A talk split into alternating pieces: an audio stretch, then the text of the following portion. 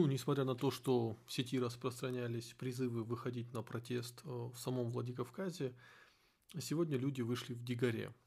Они назвали это протестом, они заявляют, что мы вышли на сход, на народный сход, как это предполагает Астинский Адата, Иронах Даута – Э, и люди возмущены тем, что власти пытаются ограничить э, возможность ограничить культурный парламентаризм, который э, вложен внутрь астинского адата и который является основой формирования астинского общества.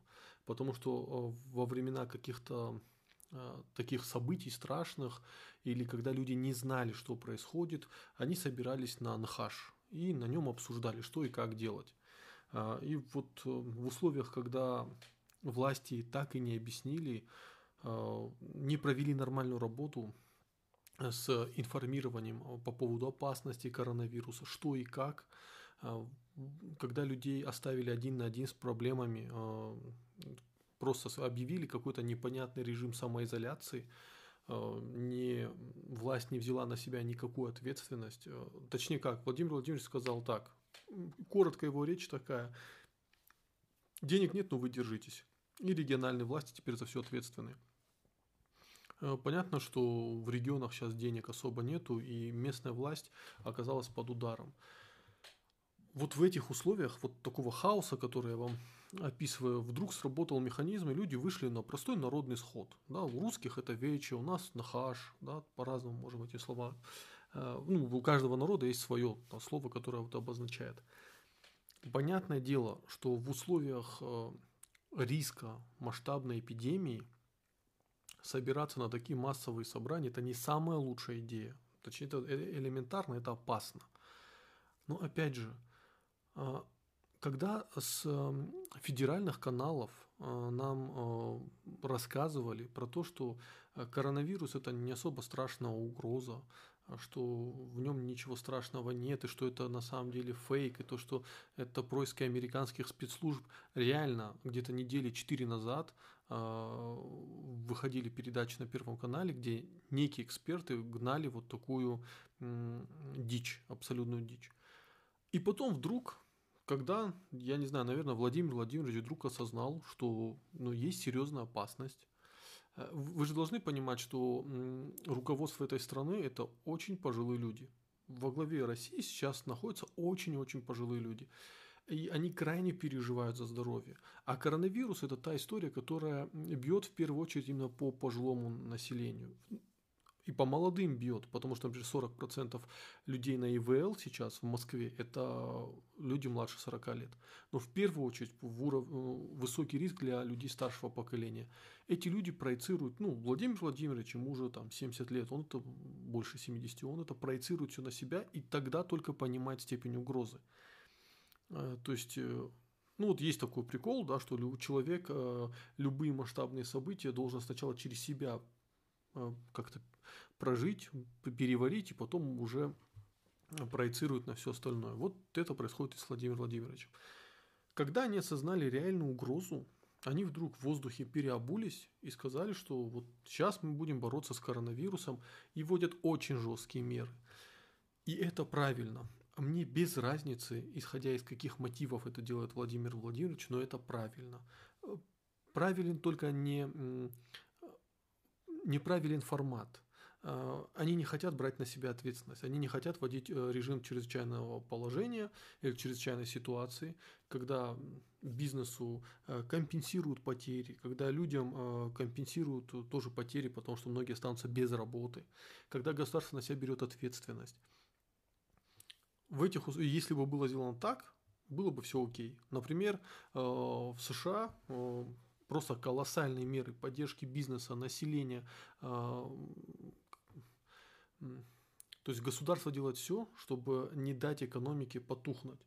А, я вам сейчас коротко даже зачитаю, какие меры сейчас США предпринимаются. А, так, большинство взрослых американцев могут рассчитывать на разовую выплату 1200 долларов.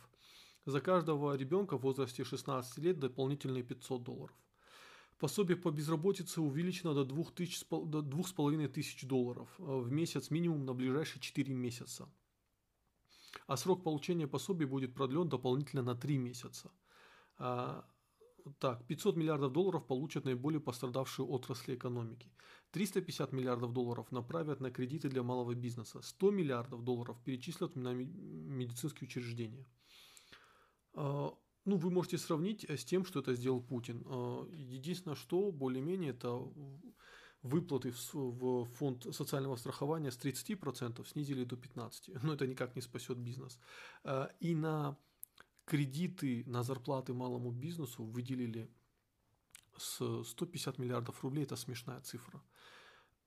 У нас есть фонд национального благосостояния, когда государство реально может сейчас его распечатывать, потому что это экстренная ситуация, а, угроза реально велика, а, и ну, закачивать экономику деньгами. В прямом смысле платить людям деньги, которые сидят. Если бы все было сделано так, а, я думаю, количество людей, которые верят в теории заговора, количество людей, которые выходят на протесты, оно было бы минимально.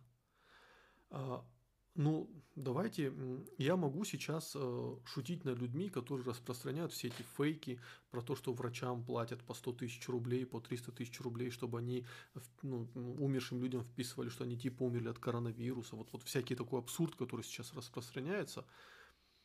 Я бы мог шутить над ними, но мы же э, не должны быть поверхностными. Мы должны смотреть в причину. А причина какая?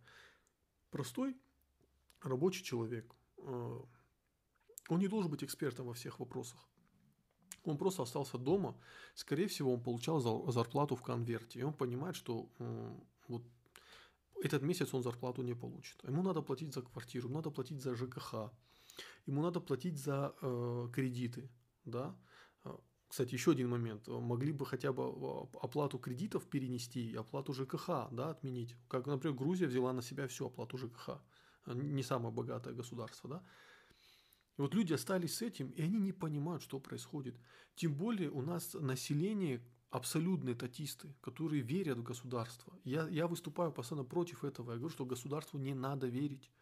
А люди ему верят и доверяют. И тут государство их диким образом кидает. Это происходит постоянно, но наши люди все равно верят государству.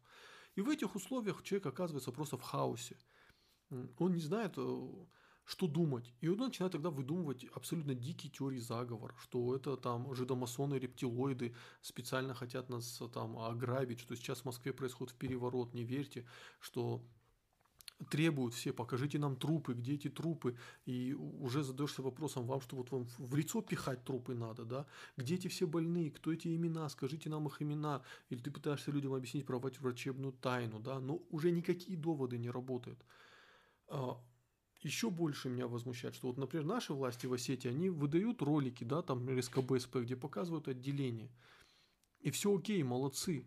Но, э, понимаете, до этого они показывают там людей, которые находятся на аппарате ИВЛ.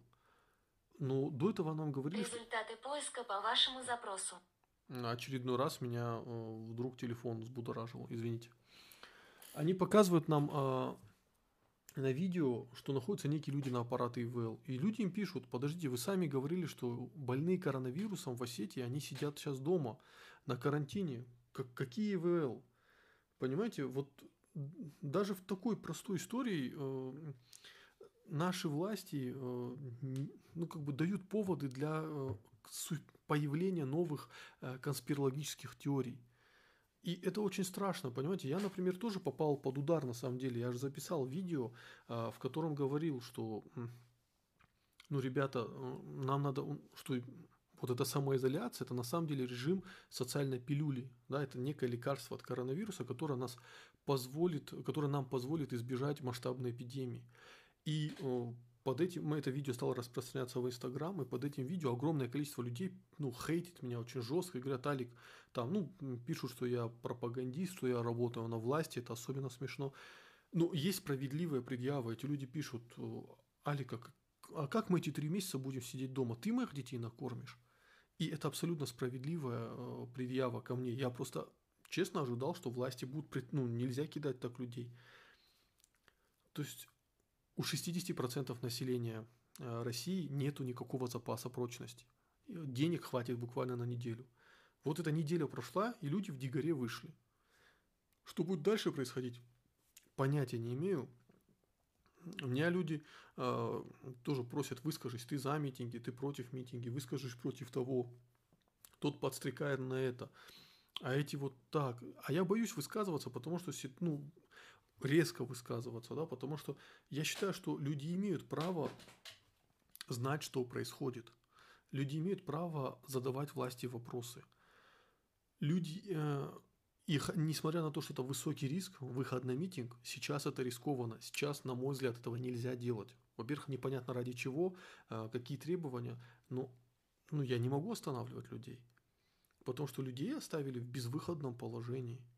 И э, мне на данный момент очень, я как-то с пониманием к республиканским властям отношусь. Вы знаете, я довольно часто критикую республиканские власти, но я сейчас нахожусь с пониманием, потому что их кинули тоже. Э, вы там сами решайте, водите как хотите, что хотите делайте. А что, понять еще прикол в чем? Э, в Осетии сейчас заражены только 5 человек. Э, никто из них не находится в критическом состоянии. И многие скажут, и многие справедливо говорят, да больны только пять человек, никакой угрозы нет, ну, э, дайте нам работать, мы тут э, с голоду сейчас умрем. Ну, никто с голоду не умрет, но мы реально обнищаем. И это справедливый довод.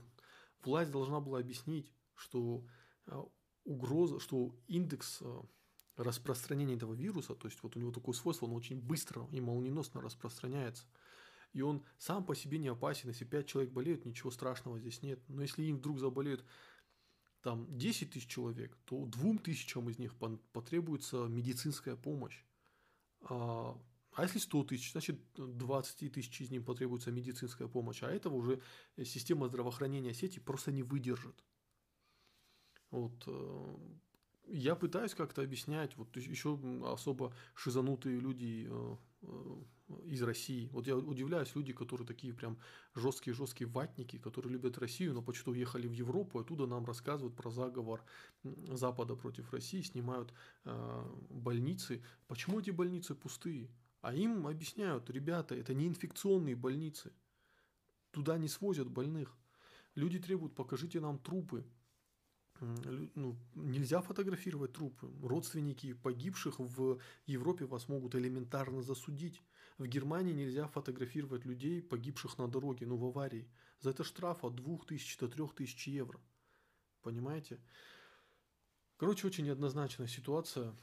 А, мне тоже в этом смысле досталось. Э, за мое видео меня относительно так жестко хейтят, поскольку я сказал фразу «нам достаточно 2-3 месяца дома посидеть, и нас эта угроза избежит». И я понимаю, почему люди так говорят. Обидно, что меня называют провластным пропагандистом, хотя я всегда оппозиционен. Э, точнее, я не оппозиционен, у меня всегда некая своя точка зрения.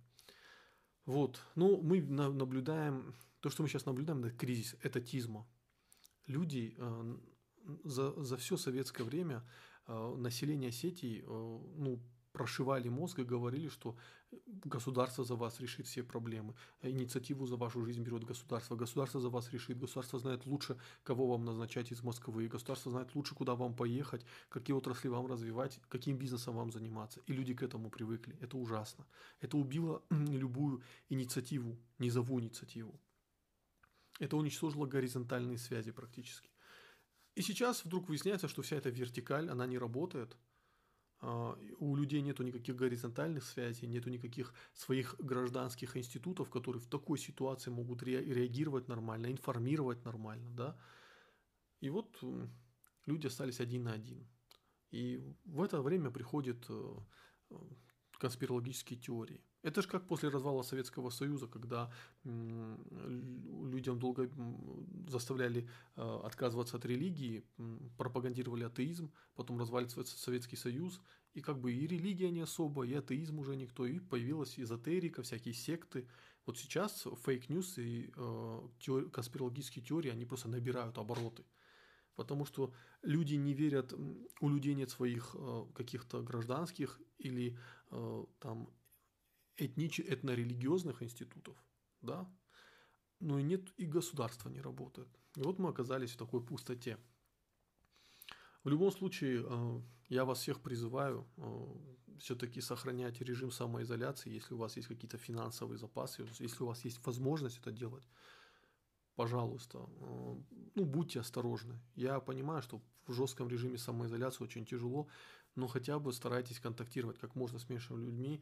Там, я, если честно, пытаюсь дезинфицировать все. Дай бог, чтобы в Осетии э, осталось больных только 5 человек.